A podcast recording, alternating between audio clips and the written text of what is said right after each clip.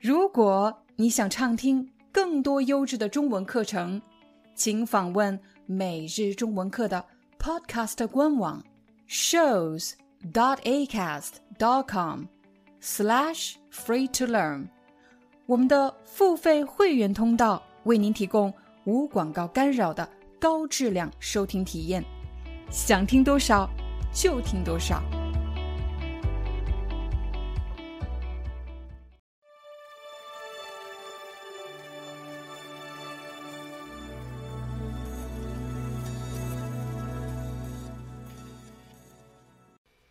嗨，大家好，欢迎大家来到今天的中文课。在今天的课程里，你将学到七个和说话有关的成语。其实有很多朋友都曾经留言给我，廖老师，你除了教我们 HSK 四五六的词汇以外，也教我们一些成语吧？我们想学成语。那我想问大家一个问题。什么是成语呢？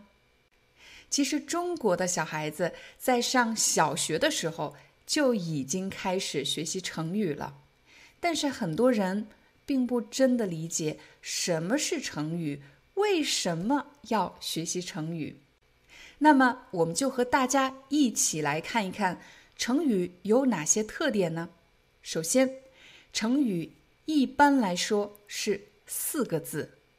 大多数成语都是四个字，那有的朋友就会说了：“廖老师，好好吃饭，好好睡觉，好好学习，天天向上，呃，这都是四个字吧？这些是成语吗？这些不是成语。那么我们就要看成语的第二个特点。成语一般是出自古代的故事，又或者是中国古代的经典著作，比如。《论语》，《论语》的创作时间是春秋战国时期。对中国的历史不了解的朋友，可能不知道春秋战国时期是什么时候呢？我来帮你算一算，今年是二零二二年，从春秋战国时期到现在，距今两千八百九十二年。大家可以想象一下。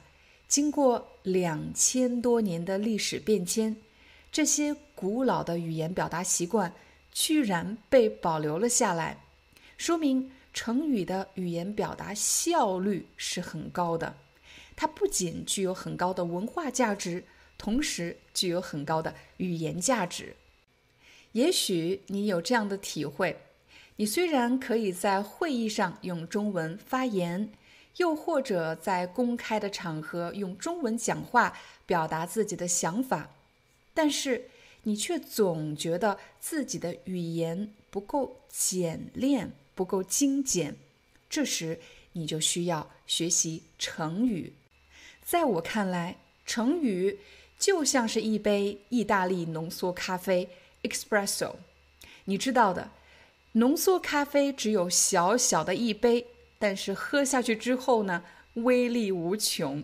成语也是这样的，你不要小看它，只有四个字，但是这四个字却可以表达一句话才能说清楚的内容。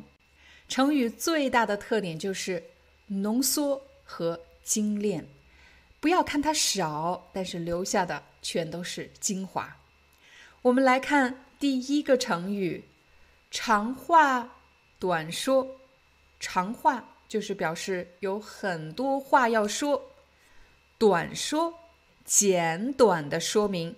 就算你有很多话要说，但是请你简短的说明，请你说最重要的内容。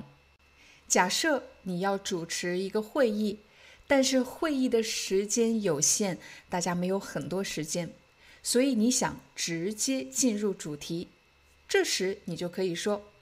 今天会议时间有限，我们长话短说，直接进入会议的主题。又或者在会议上，你知道有一位同事一旦开始发言就会说很长时间，所以在他发言之前，你就想提醒他：“小王，今天会议时间有限，你尽可能长话短说，就是表示如果你有很多话要说，但是说最重要的内容，简短的说明。又或者发生了一件事情，这件事情非常复杂，你的同事问你：“哎，跟我们说说发生了什么？”啊，我现在特别忙，我长话短说。小王把老板给打了，事情非常的复杂，我就不要说一开始发生了什么，然后又发生了什么，最后发生了什么，太复杂了，我没有这么多时间讲这个故事，但是我可以长话短说。小王把老板给打了，在刚才的例子里，小王把老板给打了。我们当然得问一问小王：“你为什么打老板呢？”这时候，小王就说：“哎，我真是一言难尽。”一言难尽是我们今天学习的第二个成语。一言就是一两句话，简单的说；难尽很难说完。你问我为什么打老板，我一两句话根本说不清楚。为什么呢？一言难尽是用来形容一个人有很多难处，而且这个事情非常复杂，他没有办法一两句话简单的说明，又或者是他不方便透露过多的信息。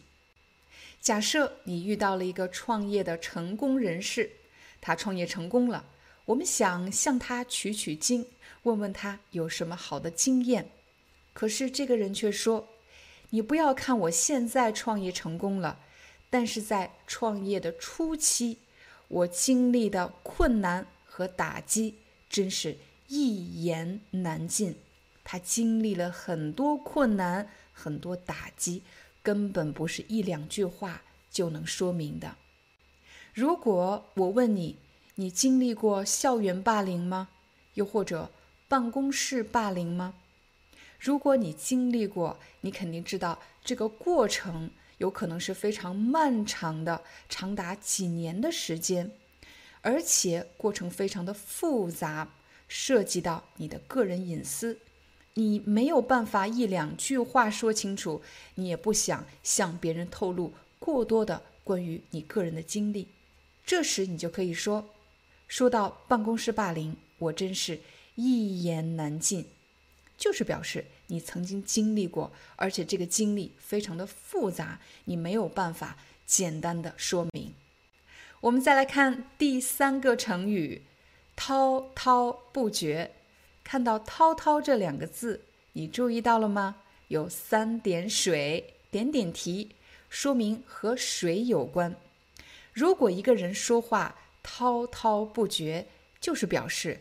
他说个没完没了，一直说下去，滔滔不绝。比如，我们经理一开会就滔滔不绝，说个没完。你的经理是这样爱说话的人吗？一开会就开两三个小时吗？那你就可以说，他一开会就滔滔不绝。第四个成语，有气无力。气是什么东西呢？我们说话的时候都要呼吸，要吐气。一个人说话的时候有气，但是无力，那是什么样子呢？如果你看到有一个人说话的时候特别没有精神，说话的时候觉得没有力气，你就可以说他说话有气无力的。他为什么说话有气无力的呢？是今天没吃饭吗？还是今天心情不好，遇到了什么不好的事情，说话有气无力的？第五个词，结结巴巴。如果我说某个人说话的时候结巴，其实就是指他有口吃的问题。他口吃，口吃是一种语言障碍，比如说话的时候是这样的。我我我我我去去去去，你会发现他会重复说某个词，没有办法连贯的表达。其实我自己小的时候就口吃，直到现在了。如果没有休息好，也会出现口吃的问题。结结巴巴这个词可以用来形容一个人说话不流畅、不流利，不一定是这个人有口吃，有可能是他不知道该怎么回答。举个例子，老板问：“你的报告做好了吗？”“嗯，我、我、我、我的报告做好了。”但但是，呃，我我忘加了，我的报告做好了，但是我忘加了。这是给老板的回答，但是他知道老板不会喜欢听到这样的答复，所以他说话的时候不是很流利，不是很流畅，有很多的停顿。这时候我们就可以说，你怎么说话结结巴巴的？就是表示有很多的迟疑。没有办法一次性完整的把信息全部表达出来。有的人在说话的时候会紧张，会结结巴巴的；但是还有一些人，他们说话的时候侃侃而谈。侃侃而谈是你学习的第六个成语。侃侃而谈的意思就是指某个人说话的时候非常自信，非常的从容。从容就是不紧不慢，不会说话特别快、特别急，也不会说话特别慢，嗯，结结巴巴的，没有，非常的流畅，非常的自信。这时我们就可以说他在说话的时候侃侃而谈。我来给大家一个例子：假设在一个非常重要的会议上，老板让小张介绍一下。他们小组的工作情况，这是一个非常重要的会议。通常人们会紧张，对吗？说话会过快或者过慢，声音特别小。但是呢，小张非常的自信，他回答的非常的流畅。这时我就可以说，小张在会议上侃侃而谈，他的表达非常自信，非常流畅。我其实非常羡慕那些在公开的场合能侃侃而谈的人。让我们再来看今天学习的第七个，也是最后一个成语“对答如流”。对答你可以理解成问答，一问一答的形式。如流，如就是好像，流流水。如果有人问你问题，你可以对答如流，就说明你的回答非常的流畅，像流水一样。你的反应非常快，非常敏捷。比如，如果在面试前你做好了充分的准备，当面试官问你问题的时候，你就可以对答如流，可以。非常快的做出反应，而且回答的非常的流畅。再比如，在办公室，每次老板问到小张关于公司的业务问题，他总是能对答如流，说明小张对公司的业务非常熟悉。只要问到他，他总是能快速的做出反应，而且回答的非常流利。这时你就可以说，他总是能做到对答如流。好了，这就是我们今天的中文课。不要忘了，观看完今天的视频，一定要记得完成你的课后练习。怎么样可以获得这节课的中文课后练习呢？请你点击视频下方的 Join 加入按钮，成为每日中文课的会员，你将可以下载。每节中文课的 ebook，ebook 的链接就在视频下方的描述框 description。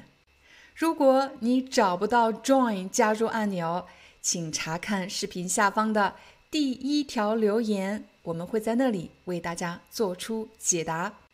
感谢大家的观看，我们明天见。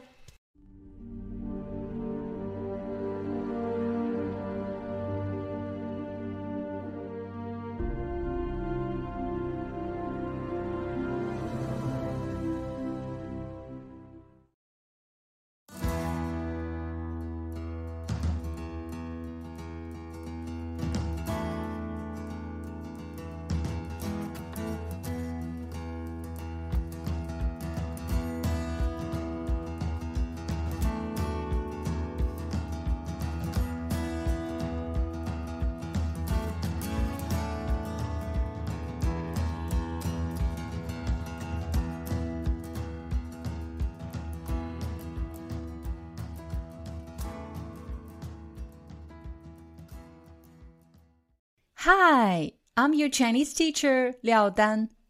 Thank you so much for listening to 每日中文课. If you're looking for more lessons, please visit our podcaster website. Here's a link shows.acast.com slash free to learn. As a silver member, you can get access to all the lessons we've created to help you learn natural Chinese in a fun, interesting, and immersive way. Join us today. Enjoy your ad free listening. I'll see you in upcoming episode.